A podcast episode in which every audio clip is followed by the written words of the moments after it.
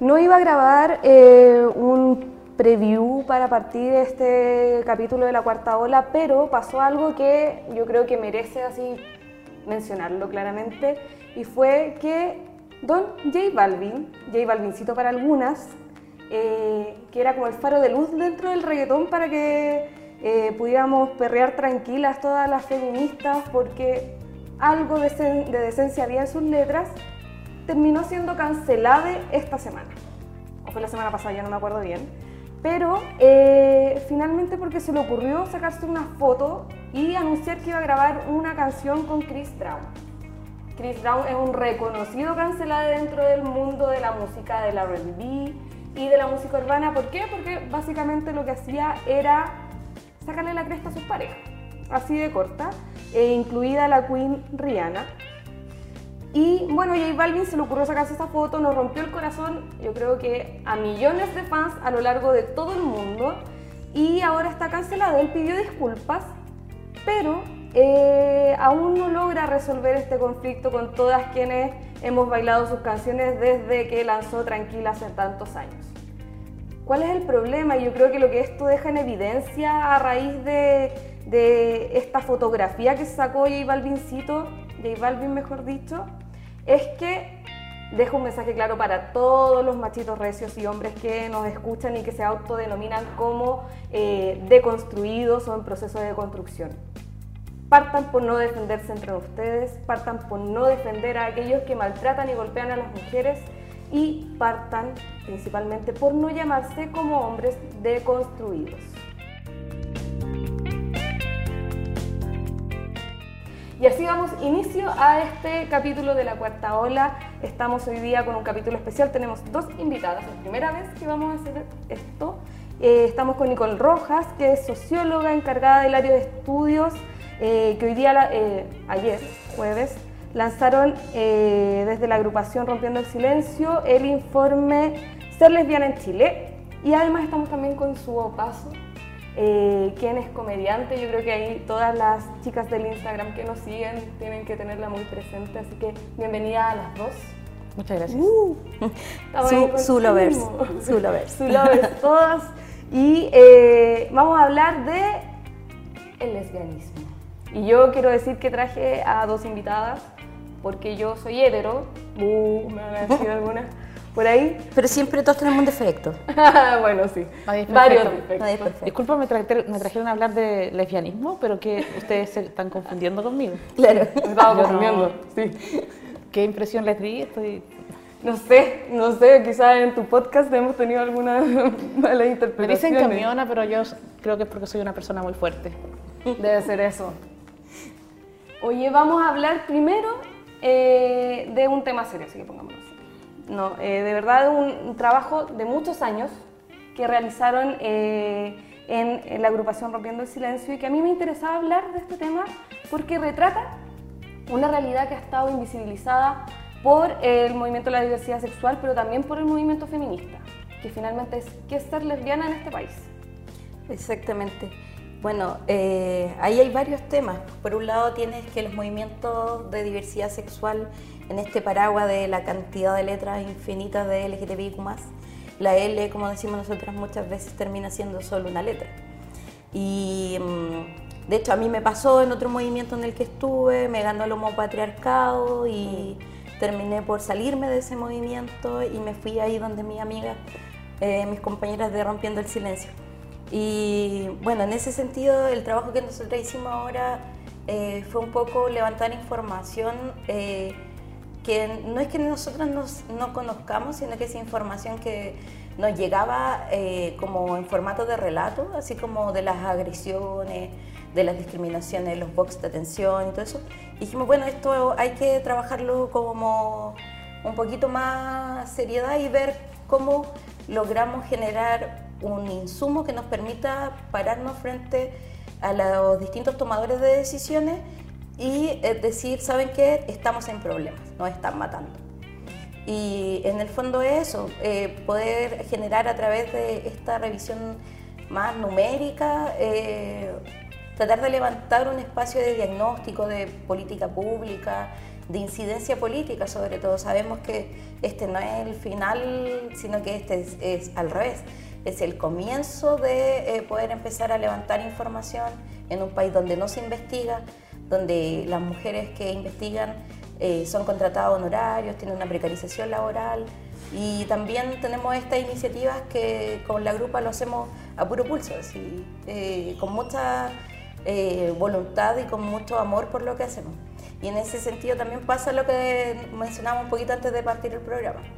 Eh, el movimiento feminista claramente, eh, las lesbianas y vi están dentro del movimiento feminista y apoyan la causa feminista. Pero sin embargo, cuando nos toca eh, ir a espacios de apoyar a compañeras o a la familia de compañeras que han sido agredidas, se cierran y seguimos siendo las mismas caras de siempre siempre seguimos siendo las mismas duras de siempre, las mismas lesbianas de siempre. Entonces, claro, uno ya se conoce y, es bacán porque tenéis un espacio seguro, digamos, pero también eh, la idea es que podamos avanzar todos. Entonces, ahí también estamos como al debe.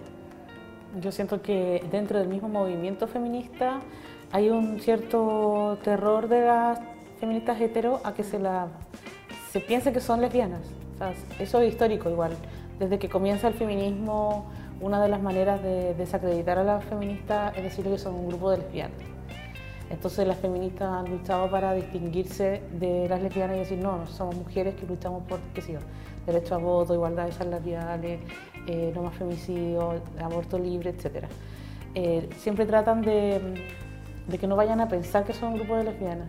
Y eso es muy fuerte porque las grandes teóricas feministas han tenido prácticas lesbianas históricamente y, son las, que le dan sustancia filosófica al movimiento eh, en su gran mayoría, no diría todas, pero bueno, Kate Miller, no sé, la, mayoría de las feministas importantes han tenido una vida bastante o bisexual o lesbiana directamente.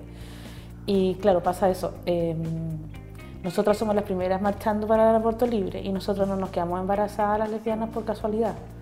Nosotras cuando vamos a marchar por el aborto estamos haciendo un acto sororo eh, solidario con, la, con, el movimiento en general de mujeres.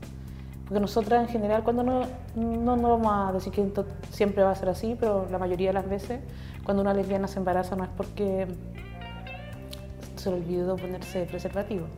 Entonces no es un problema tan directo y sin embargo somos las primeras en la línea.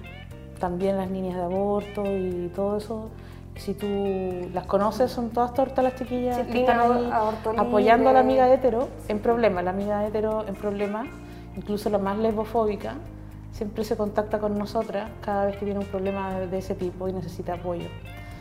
Pero cuando fue el caso, por ejemplo, de Carolina Torres, nuevamente éramos las lesbianas, las que estábamos ahí afuera de la posta, las que fuimos a hacer un bingo, las que estábamos difundiendo por internet la actividad.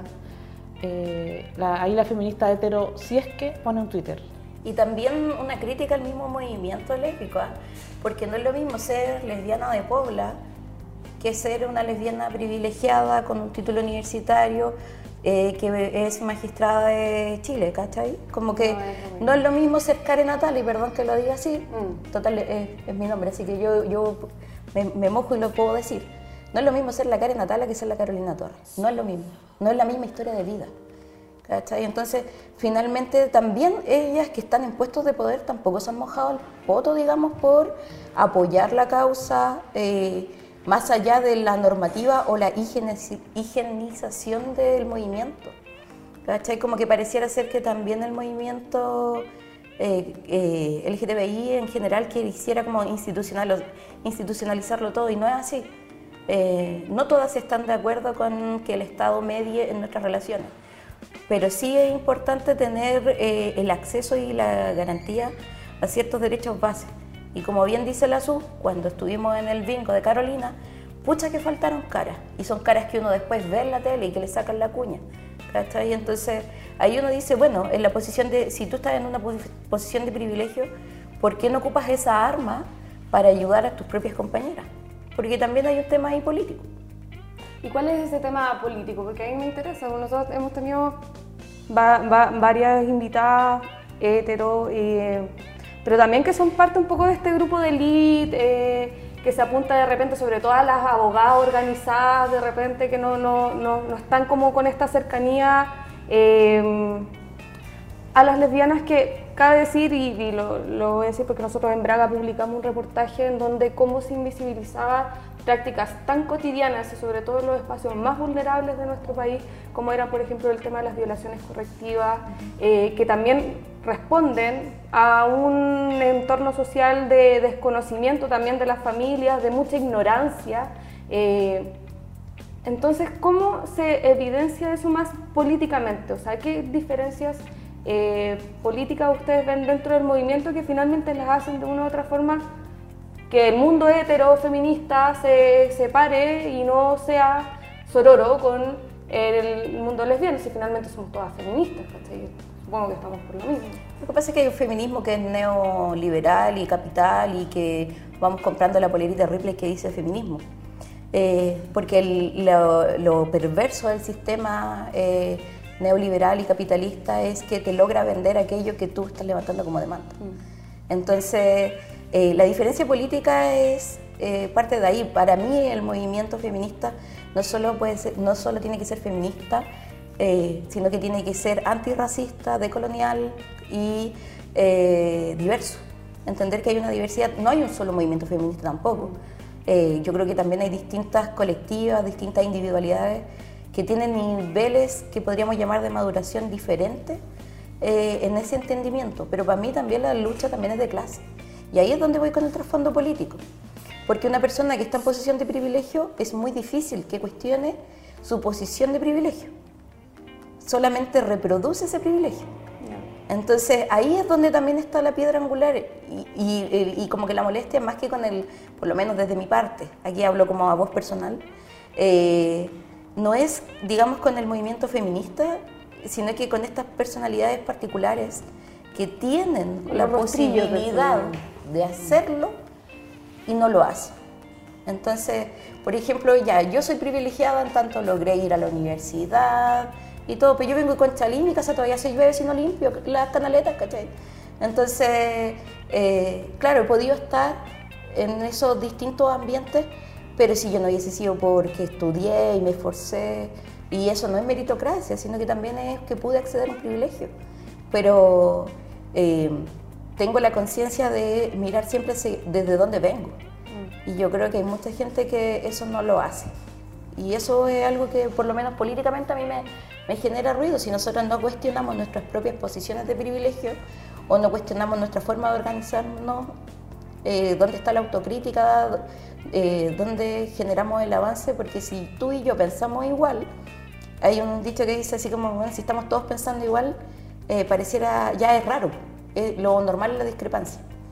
Entonces también por eso hay varias lesbianas que están trabajando como desde los trabajos autónomos mm. o desde pequeñas colectivas, porque sienten que avanzan mucho más. Y creo que ahí también está la mirada desde lo comunitario y no tanto desde estas grandes fundaciones. Oye, eh, tú igual estás dentro de un circuito que a mí parece, y viéndolo como desde afuera, yo no sé nada de humor, creo que es la persona con menos humor que existe en el planeta, eh, pero eh, que se ve y que se, no sé qué, resurgió, por decirlo de alguna forma, se potenció dentro de la ola de feminista mucho.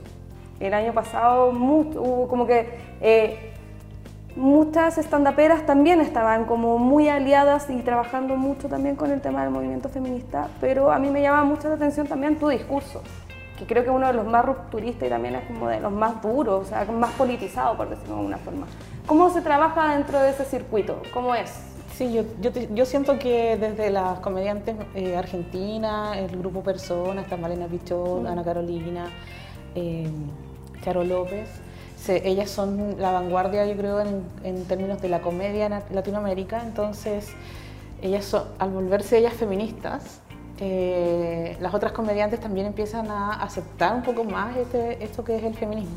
Entonces lo que pasa es que las comediantes eh, que llevan, o sea, aquí en Chile 10 años de comediante, se han, se han vuelto feministas en los últimos 5 años, 7 mm. años.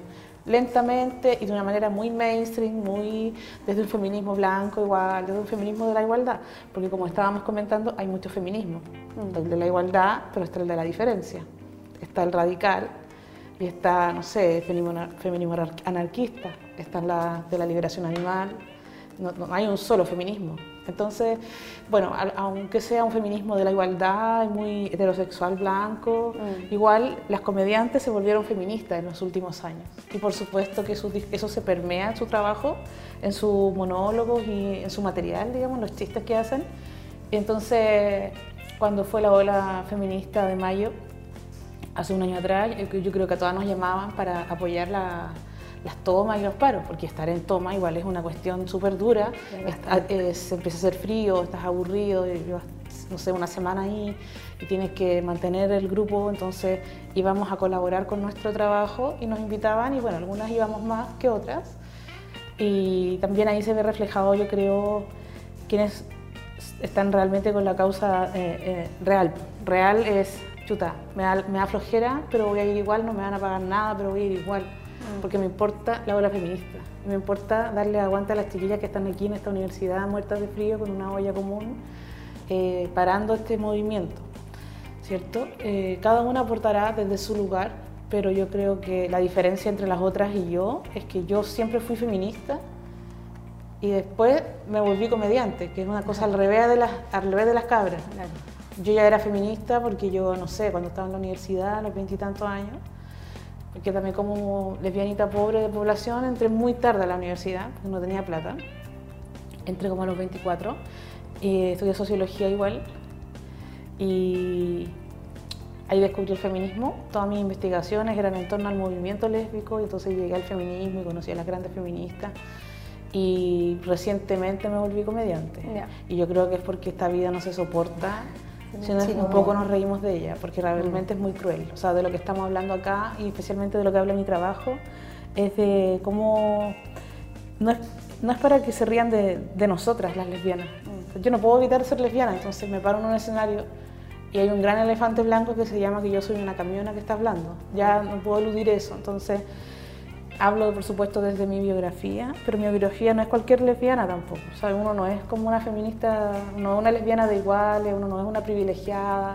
Tiene algunos privilegios, por supuesto, pero mucho menos que las que, las que están en el gran movimiento. Entonces, eh, ahí uno tiene que hablar de Nicole Saavedra uno tiene que decir, sí, parece como que no es necesario que diga que soy lesbiana, ¿cierto? Porque la gente más progre te dice, pero no es necesario que hablemos de eso, si da lo mismo. Como si, diera, como si diera lo mismo con quien tú te acuestas. Y por mm. supuesto que no da lo mismo que te acuestes con el sujeto del poder. No tiene nada de lo mismo que tú te enamores del sujeto del poder a que tú te enamores de una mujer como tú. Mm. Porque ahí estás rompiendo con la heteronorma. Y la heteronorma es, como dice, hetero, es heterosexual. El patriarcado tiene que tener la heterosexualidad en su, centro. Desde ahí, desde, la regulación de la sexualidad, gobiernan toda nuestra vida. Porque se supone que nosotros solamente tenemos sexo para procrear, para más trabajadores, para el sistema. Entonces, una persona que tiene prácticas sexuales que se oponen a eso es un horror. Y más encima, una mujer. Es una fuga del sistema. Que se enamora de otra mujer.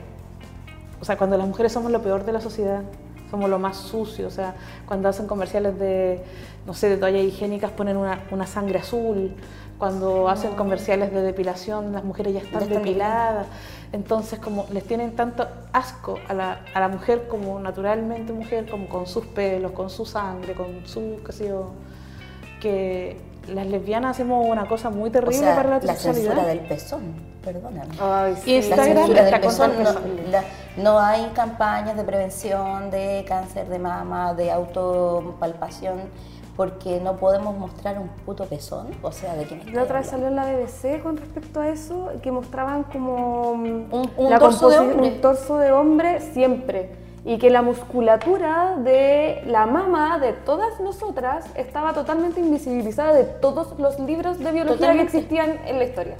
Y es como, ¿por qué? ¿Por qué finalmente? Ahora, la prevalencia del cáncer de mama por el tema de la obesidad es eh, alta en hombres y mujeres ahora. Pero, loco, así como, ¿cómo le enseñáis a las chicas que están teniendo su primer periodo menstrual a que desde ahí empiecen a conocer, explorar su cuerpo como, eh, como un todo? ¿Cachai? No, no estamos llegando a ese espacio. Ahora, con respecto al tema de que hablaba la SU, que yo creo que hay como una violencia estructural muy enfocada en como decía adelante, en invisibilizar un poco, el, no un poco, mucho, el tema de las lesbianas. Pero más allá de eso, desde mi sector de privilegio de hetero, mujer hetero que estudió pero que viene a cuentarte igual, ¿cachai? Eh, me da una impresión de que además socialmente siempre se les satanizó hasta en la formación de nosotras, hasta en la crianza que nos hicieron nuestras madres, nuestras abuelas, en donde prácticamente entre las propias mujeres nos trataban de aislar del hecho de, ay, no te juntes con ella porque es rarita. somos esa, esa niña con la que te prohibían juntarte. Sí, porque nos decían nuestras madres, nuestras abuelas, nuestros papás ni siquiera hablaban del tema, o sea, totalmente anulado. Entonces, el romper con ese eje, desde todas las aristas que, que ustedes dos trabajan, ¿cómo lo, lo, lo afrontan en la cotidianidad? Porque finalmente ustedes luchan con eso día a día. Tú dices, claro, yo no me queda otra que reír o que tomarlo desde el humor. Eh, no, porque si no, también podría ponerme a matar gente, pero que no quiero todavía hacer eso. Estoy en mi plan A. van a quemar como Este es mi plan A. Ya. Si no funciona el plan A, bueno, tomaremos el plan bueno, como decían los griegos, primero como tragedia, luego como comedia. la, historia, la historia es así. Eh, puta, es complejo porque eh, yo en, la agrupación lésbica eh, lo que hacemos es tratar de estar en todas las instancias, pero somos pocas también. ¿Por qué somos pocas? Porque el trabajo colectivista también es súper precario, porque tú das y entregas tu tiempo, como bien decía la SU, eh, disponible para esto, porque es muy distinto ser voluntario o vivir de esto, porque también hay proyectos que financian y todo, y hay gente que lucra con esto y vive de esto. En el caso de la grupa, ninguna vive de esto.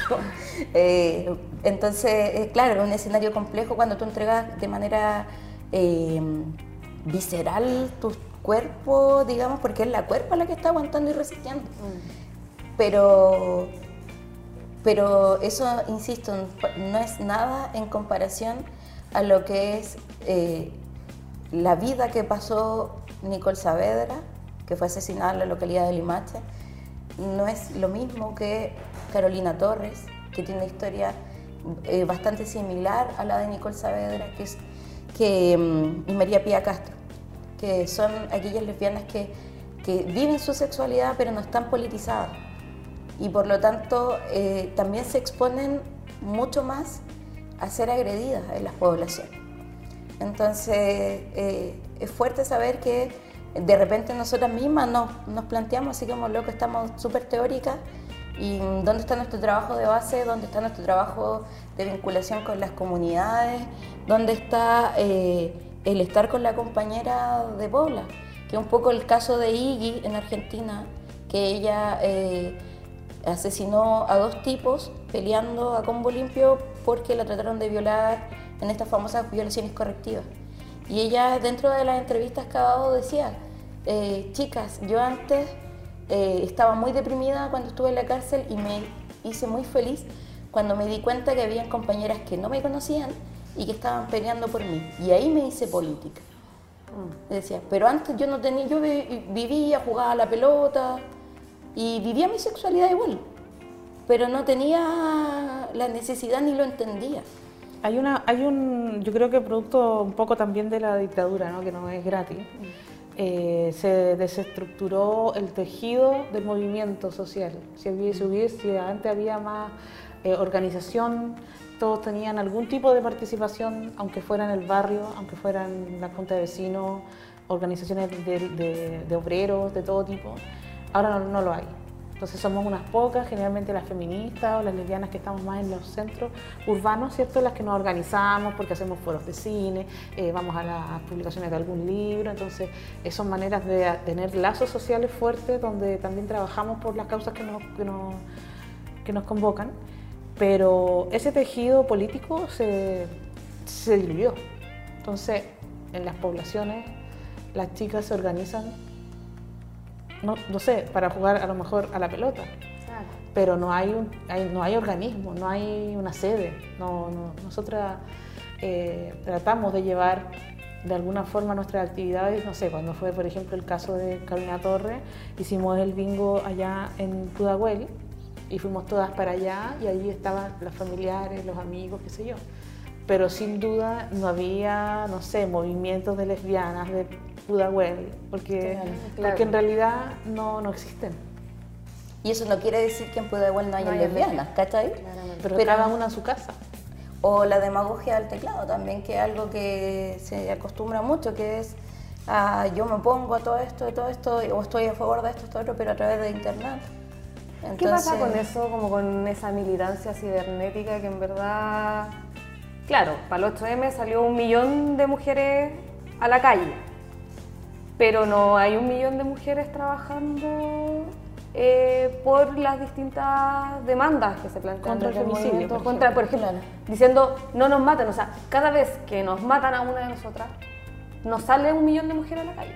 Incluso más allá de que nos mate, porque hay una vez al mes, me parece que es el primer lunes de cada mes o algo así, eh, se, se conmemora en el Paseo Humada, Sí, ¿cierto? Como sí. 20 feministas están ahí eh, recordando a las fallecidas en ese periodo. No son hordas, son siempre las mismas 20, no sé. Entonces, están estos hitos, ¿no? Pero que igual nos dicen algo.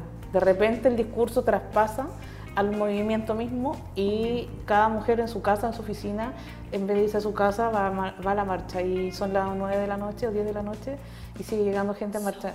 Entonces, a mí me parece que igual es necesario traspasar eh, la barrera de las activistas porque las activistas igual somos pocas. Eh, el feminismo no somos muchas y estamos en los centros y, y somos más académicas algunas. En este caso yo, por ejemplo, que lo llevo al, al terreno de la comedia y ando por los bares, pero tampoco los bares son una cosa súper masiva. También hay una persona que es capaz de pagar una entrada para ir Claro, a un para bar o a un teatro. Entonces igual sigue siendo un, un nicho y no es la no es la masa de mujeres que está ahí. A mí, me- a mí no me molesta que exista el activismo por redes sociales. Las redes sociales hacen que las personas que antes nunca podían hablar porque a lo mejor no estaban, no eran periodistas de un diario, se transforman en influencers porque alguien las lee, como es mi caso, por ejemplo. O sea, yo digo algo, tengo 2.000 gente que las vio y no tengo que estar publicando o alguien contratándome y avalando que yo sí puedo, soy, soy alguien que puede hablar y puede escribir. Escribo lo que quiero y alguien me sigue. Y en ese sentido, eh, no estoy en contra de, de- de ese activismo por redes porque hay gente que no tiene otra cosa que hacer que despotricar por redes sociales. El problema es cuando, Cuando no se queda ahí. traduce, claro, en, la En- acción en el- material, por decirlo de alguna en forma. el voto, por ejemplo. Claro, en el voto o por ejemplo en cuando se necesitan las lucas para poder levantar algo también. Y cuando tú, más, incluso más, más terrible que eso, cuando tú escuchas que a tu vecina le está pasando algo terrible y tú no te atreves a ir a golpear la puerta y hacer algo en contra. A lo más llamas a carabineros, como si eso fuera una gran solución y todos claro, sabemos al otro día, sí. que los pacos van a llegar a la hora del queso cuando la mujer ya esté muerta o quizás... Entonces, ¿qué pasa con nosotras que ahí no hacemos nosotras mismas? No sé, me imagino siempre hagamos casas casas que sean de red de seguridad entre nosotras. Si tú sabes que una amiga tuya eh, está en una situación así, antes de que ponga una denuncia, o sea, que ponga la denuncia, yo no digo que no denuncie, pero es que lamentablemente eso no sirve, porque la mayoría de los femicidios, las mujeres estaban con denuncias de puestas y todo, entonces claro. necesitaba ahí una amiga que te dijera, ándate para esta casa de esta otra amiga y te quedas allá hasta que encontremos una solución a esto. Pero no tenemos esas casas de seguridad, ¿cierto? Entonces funcionamos a través del, del CERNAM, que tiene un montón de burocracia y que... No, y que ni siquiera le paga los sueldos a sus trabajadoras. Claro, y que la tienen No, en una por eso. condición de precarización laboral también. Cada una de nosotras representa. pudiera hacer algo concreto contra el femicidio, que es cuando ve, o uno se da cuenta, ¿no? Cuando la amiga llega con el ojo morado, llega llorando todos los días o con la cara de demacrada, una vez está bien, si llega todos los días así, algo está pasando en su vida y luego la compañera no llega. Porque a lo mejor le pegaron, tiene una licencia. Uno más o menos cacha cuando está pasando algo y uno elige hacerse la loca o hacer algo. Entonces cada una de nosotras pudiera hacer, hacer algo eh, con, con otras amigas para, para re- resolver esta situación, porque nosotros tenemos que tener estrategias de sobrevivencia. el feminismo, eh, para algunas teóricas, como por ejemplo Adrienne Rich, no es otra cosa y el lesbianismo para ella es relaciones de solidaridad entre mujeres que nos permitieron llegar hasta acá. Nosotros nos juntamos para sobrevivir. Cuando estás embarazada, son otras mujeres las que te aconsejan, las que te ayudan, las que te acompañan. Cuando te tienes que hacer un aborto, son otras mujeres las que te acompañan y que te aconsejan. Entonces, eh, nosotros tenemos que llevar estos discursos teóricos que son fantásticos y son alucinantes para personas más ilustradas que podemos entender, unos, mamotretos que son súper complejos a veces, eh, no sé, Judith Butler, pero claro. no le podemos pedir eso a gente que no le interesa, que es que la Judith Butler no te sirve en la pobla, si es el tema. Yo trabajé en Colina, perdón, en un, en un programa, eh, un PIE, que es un programa de intervención con jóvenes, y en La Pobla no están en sintonía la señora La Pobla con el feminismo, ¿cachai? Mi misma mamá, onda está preocupada porque ahora se le, se, se le cayó un diente, ¿cachai? Mi mamá me apoya, todo entiende, lee, se va ilustrando también y todo, pero en el cotidiano no está preocupada de eso, ¿cachai? O sea, eh, digamos desde la teoría.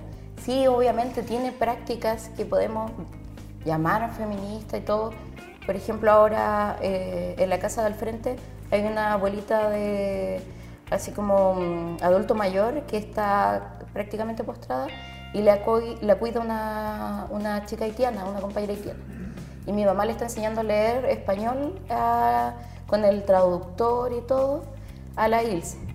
Entonces, claro, mi mamá a mí me sorprende cada día con sus prácticas y eso también explica mucho de quién soy yo eh, porque en el fondo me siento una gran semilla de ella. Pero finalmente la pobla, la teoría no sirve. Hay un feminismo en todo caso que sí existe, que yo lo, yo lo considero como esa olla común, mm, esa solidaridad eso la entre vecinas. La dictadura también. Que yo, entre que son pequeños espacios de resistencia. Que las mujeres tienen que solucionarlo, porque si no lo solucionamos, nosotras no estaríamos aquí hablando. Mm. Entonces, para, para llegar a sobrevivir en un y bueno, ahí cuando hablamos así en estos términos, ¿no? Sobrevivencia, no estaríamos aquí si no fuera por esta solidaridad. El machito progre, ¿no? Y la persona muy privilegiada que dice, pero ¿de qué estás hablando? Si las cosas han cambiado tanto. Claro, han cambiado tanto, pero Nicole Saavedra la torturaron durante una semana y la encontraron cuando acababa de morir tirada en la calle. O sea, significa, esto significa que ella estuvo una semana viva, viva y nadie la estaba buscando. buscando. Nuestros policías no estaban preocupados de ella. Y no es el único caso en la región también, que eso es lo otro. En la región de Valparaíso hay muchos casos que nos llegan, eh, que nosotros estamos haciendo un trabajo de documentación, eh, como lo, el que hace la red chilena eh, contra la violencia hacia las mujeres. Estamos haciendo una documentación a partir del caso de Mónica Briones a la fecha, de la agresión y las compañeras que han sido asesinadas. El caso de María Pía Castro prescribió el año, fue en el año 2009 al 2019, acaba de prescribir hace dos, tres semanas atrás, y fue una chica lesbiana asesinada eh, y que su cuerpo fue quemado eh, abajo de un puente. Y también es algo que se habla muy poco. Y era una cabra que tenía el mismo factor común de disfrutar del fútbol, de ir a jugaba fútbol y tampoco estaba politizada, digamos, como lo que hablamos. Entonces lo que dice la SU tiene mucho sentido de estos espacios de resistencia eh, que también nos ayudan a sobrevivir, si finalmente eso. Porque dime si no es un alivio cuando vas en la calle en la noche.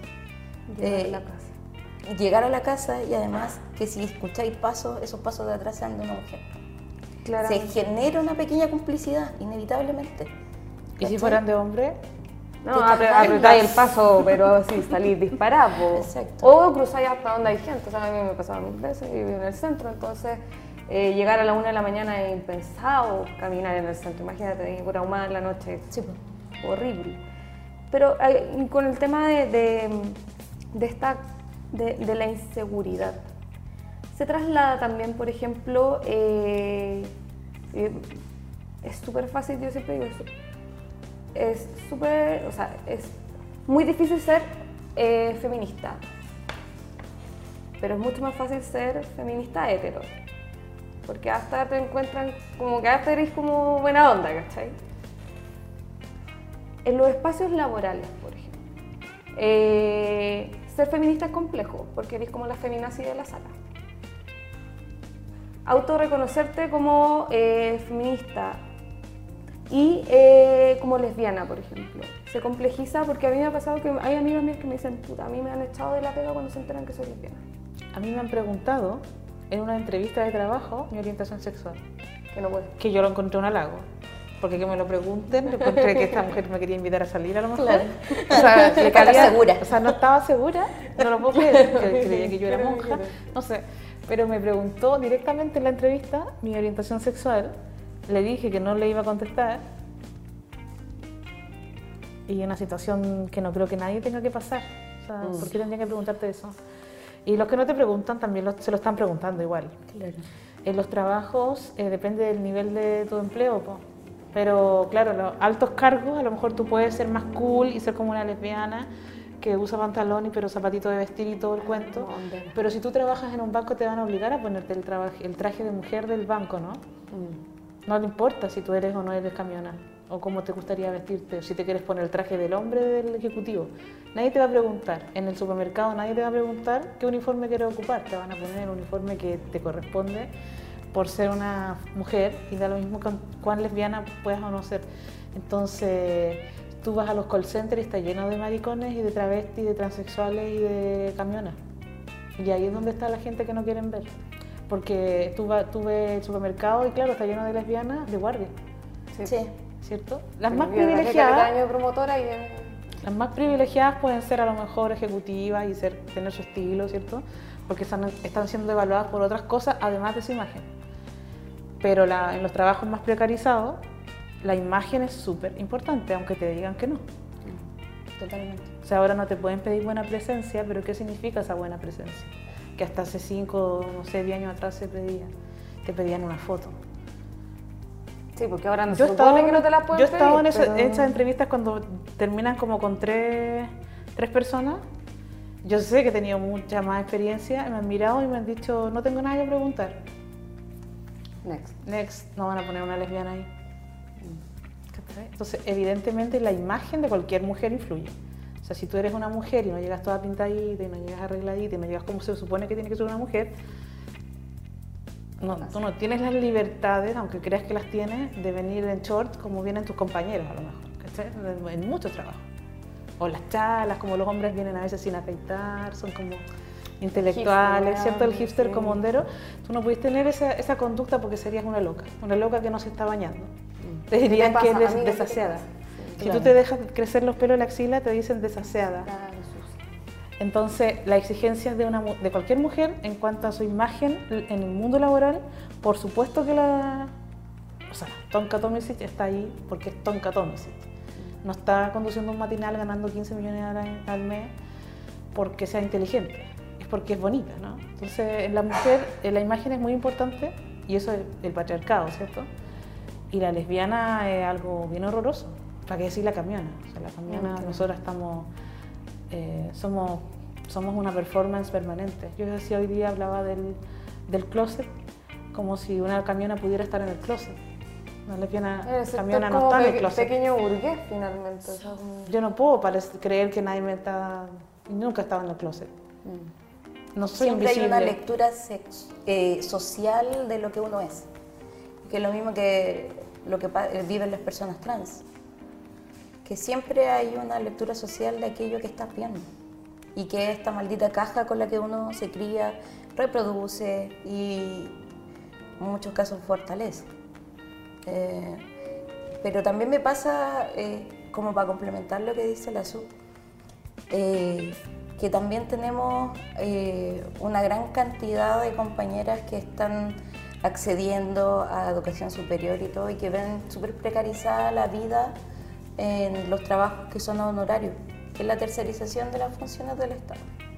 Entonces, por ejemplo, yo en todas las pegas eh, he, he sido abiertamente lesbiana y como que no he tenido drama nunca, pero tienes que pensar que yo vengo de un área donde eh, es como la discriminación es súper mal mirada. Entonces, también por ahí eh, es, eh, tengo un privilegio enorme. Em, pero efectivamente tengo toda la precarización de trabajar con boletos de honorario, donde también se me hizo cumplir horario y todo, y que es lo mismo que un trabajador subordinado, pero me tienen con boleta y eso significa que no puedo tener una cobertura social eh, de eh, AFP y salud, ¿cachai? Eh, y que me la podría pagar yo, pero eso significa exponencialmente ganar mucho menos, siendo que si estoy trabajando con horario y todo eso, deberían de contratarme. Y eso también es un fenómeno que pasa como de manera transversal en, en aquellos que logran acceder a, eh, como a mayor educación. Eh, también hay una precarización de la vida en el trabajo honorario, porque no eres un emprendedor, eres un trabajador o una trabajadora eh, que está en un horario completo, pero que no cuenta con la protección social que brinda un contrato. Y que el 70% son empleadores del Estado, además. Totalmente. Entonces nadie se hace cargo. Oye, chicas, vamos a ir cerrando porque si no después me retan de adentro y me dicen, no, es que te demoraste mucho y después mi jefe se pasa de orden y quiere hacer sus podcasts más largos, porque él tiene otro podcast que es sobre medio ambiente. Héctor cosas si no escucha. eh, pero sí me gustaría darle el espacio como para que cerraran eh, con lo que estimen conveniente y advertir que si escuchan un teclado de fondo y que alguien se tose porque nosotros grabamos el podcast al medio de la sala de redacción, así que no es como que es como nuestro sonido de fondo. ¿Ya? Así que eso es que no están transcribiendo todo lo que hablamos porque es muy importante. Claramente, no iban a hacer 10 notas de todo lo que hemos dicho hoy día.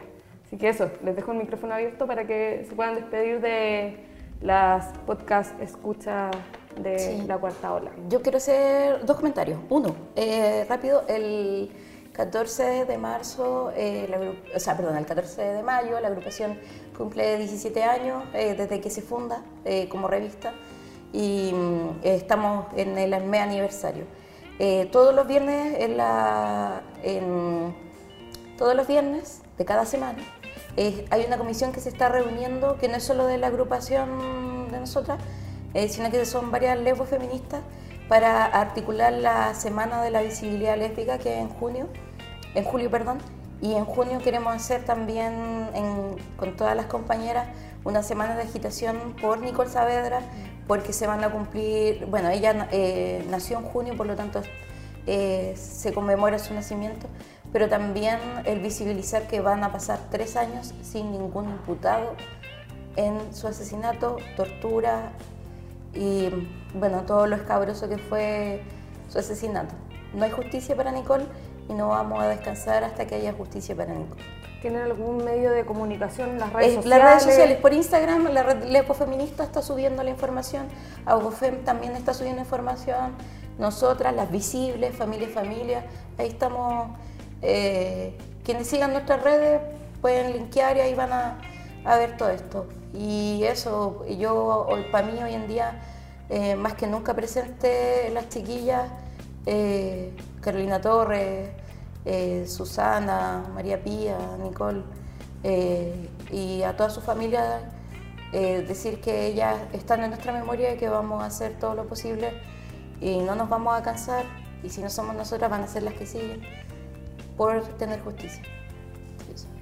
Yo decirle a todas las feministas o personas que simplemente llegaron a escuchar este podcast que no es necesario que sean lesbianas para que, para que sean empáticas con lo que sucede y que apoyen el movimiento, para que difundan las actividades, para que, se indignen cuando le pegan un palo en la cabeza a Carolina Torres no es necesario ser torta para empatizar con otro ser humano que está sufriendo ese tipo de agresiones. Entonces, nosotras igual necesitamos el apoyo de todo el movimiento, sobre todo en casos así tan graves. Eh, nosotras siempre nos organizamos por nuestra cuenta y no tengan miedo, igual nunca es tarde para volverse torta, pero 100% eh, anticonceptivo. 100% anticonceptiva y una serie de ventajas que son importantes. Yo lo he pensado, pero... Siempre puede ser bienvenida. Sí, además que a lo mejor solamente no has conocido a la mujer de tu vida. Eso puede ser. sí, yo también lo he dicho. Así que a todas las que nos escuchen, síganos en las redes, ayúdenos a difundir. Nadie va a creer que ustedes se volvieron lesbianas porque suben el caso de Nicole Saavedra. Eh, pero necesitamos que sea un tema país para que alguien haga algo. Eh, ojalá que nos sigan en nuestras redes. A mí, en lo particular, espero que gente que a lo mejor escucha este podcast empiece a escuchar el que estoy haciendo con Andrea Ocampo. Muy que bueno, Se llama Grandiosas. Que sale en el Spotify dos veces a la semana por los canales de Holística Radio. Buscan Grandiosas Podcast y va a aparecer. Y también en Instagram, qué sé yo, donde siempre estamos hablando de estas cosas, de feministas y de reggaetones. Me encanta. Ah, Todo sí, eso. bueno, y para volver con el tema inicial de J Balvin, dejen de escuchar hombres, escuchen mujeres. Y siempre Eh, está la torta Golosa, me encanta. ¿Quieren bailar reggaetón? Torta golosa. Siempre pensé que era DJ Balvin. Yo juraba No, que era. DJ Balvin. No, es que, Mentira, es que se Matrix. llama. Acabas de No. hacer, de reventar mi... ¿Era DJ Balvin? No, No, era. No, J es J Balvin. Balvin. Yo también pensaba que era Ya, es que Balvin. No, es. J. Estoy muy Bueno, pero fuera escuchen la torta golosa. Sí, Música de verdad. Escuchen la torta golosa. Ya voy a cerrar porque si no me van a venir a retar. Eh, eso, eh, escuchen eh, nuestro próximo podcast, pero primero agradecerles por venir, lo pasé muy bien. y decirle a todas las que nos escuchan siempre la cuarta ola que nos sigan en redes sociales, el mostrador, punto, en la página de Instagram, arroba el mostrador, ojalá que alguna vez sea la- el mostradore eh, o mostraidora. Eh, también nuestro Twitter, que en- eh, nos escuchen en el canal de Spotify y que vamos a estar anunciando eh, algunas nuevas secciones dentro también, como el cancelado de la semana y cosas por el estilo. Así que para que ustedes también ahí nos ayuden con la difusión. Eso. Chao, escúchenos después de nuevo.